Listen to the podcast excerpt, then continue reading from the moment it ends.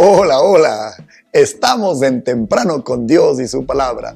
¿Disfrutó ayer la vida cristiana ideal? Hoy va a disfrutar lo siguiente también en Colosenses 1 del 9 al 14. Escuche.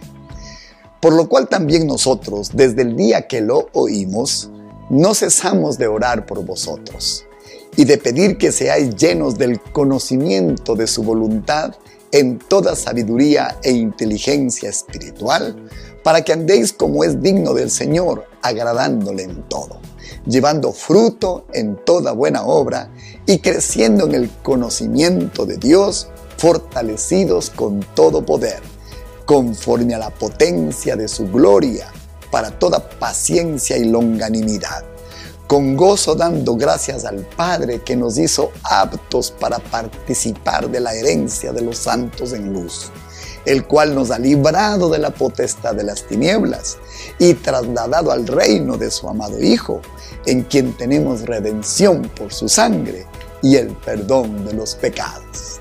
Esta mañana con ustedes, la escalera de la gracia.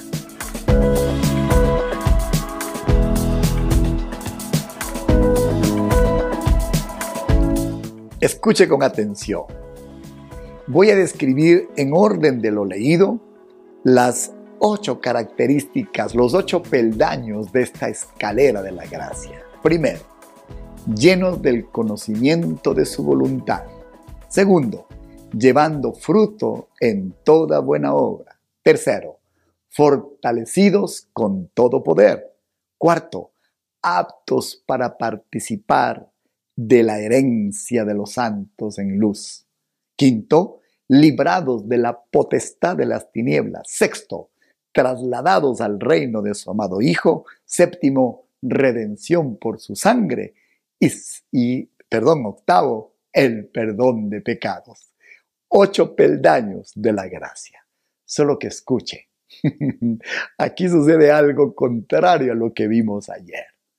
Los peldaños están invertidos si usted y yo hacemos un ejercicio al revés de lo que acabo de describirle, encontrará cómo está constituida esta escalera de la gracia.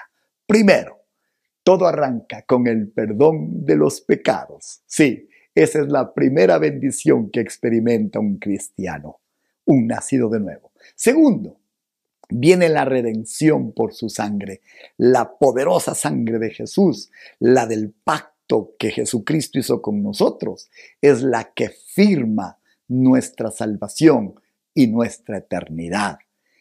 Dice la escritura que hemos sido redimidos por esta sangre. ¿Qué es redimidos? Comprados de nuevo. Sí, usted se había vendido al pecado y Dios nos recupera comprándonos con su sangre, con la sangre de su Hijo. Tercero, la traslación al reino. Hmm. Este es un misterio. Usted en un instante es movido de las mismas tinieblas, de la misma oscuridad, del imperio del enemigo, es movido, trasladado al reino de su poder. Número cuatro, libertados del poder de las tinieblas. Es maravilloso ver cómo en un instante el poder del diablo es quebrantado y el poder de Dios, la, de la luz, vence a las tinieblas. Número 5, partícipes de la herencia. Hay una historia que cuenta que el rey de Inglaterra les dijo a sus nobles, ¿qué les da derecho a las tierras que hoy pisan? Ellos levantaron sus espadas y dijeron, con estas las ganamos y con estas las conservaremos. Ese no es nuestro caso. Lamento haberle emocionado un poco. Usted no ganó nada, todo lo ganó Jesucristo y el que lo ganó, Él va a conservarla para nosotros, partícipes de esta herencia. Número 6. Fortalecidos con todo poder. Cuando dice fortalecido, esto describe a un débil que repentinamente es revestido de un inusual poder. Exactamente eso es fortalecidos con su poder. Esta naturaleza humana, terrena, esta condición de polvo es revestida y fortalecida por el poder de Dios. Número siete, dando fruto en toda buena obra. Como dijimos ayer, el buen fruto es característica del buen árbol. Es imposible no dar buen fruto. Y número ocho, llenos del conocimiento de su voluntad. Dice la Biblia que si oramos según su voluntad, Él nos oye. Y que si Él nos oye, tenemos lo que hemos pedido. Nada es más poderoso que la voluntad de Dios cuando un hombre, nacido de nuevo, la busca.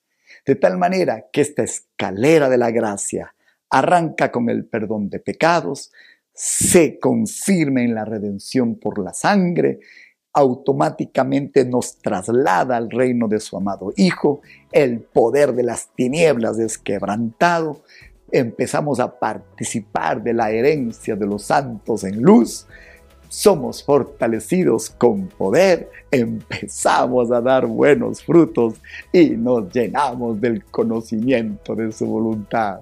¡Wow! ¡Qué gran noticia! ¿Cómo nos bendice Dios en estos devocionales? Bendiciones a todos. Es imposible escuchar esto y no emocionarse. Muy buenos días. Le he llamado la escalera de la gracia porque no hay otra forma de definir tanta bendición que Dios nos ha dado. Esto es caminar con Jesucristo. No es asociarse a una iglesia, no es cambiarse de una religión a otra.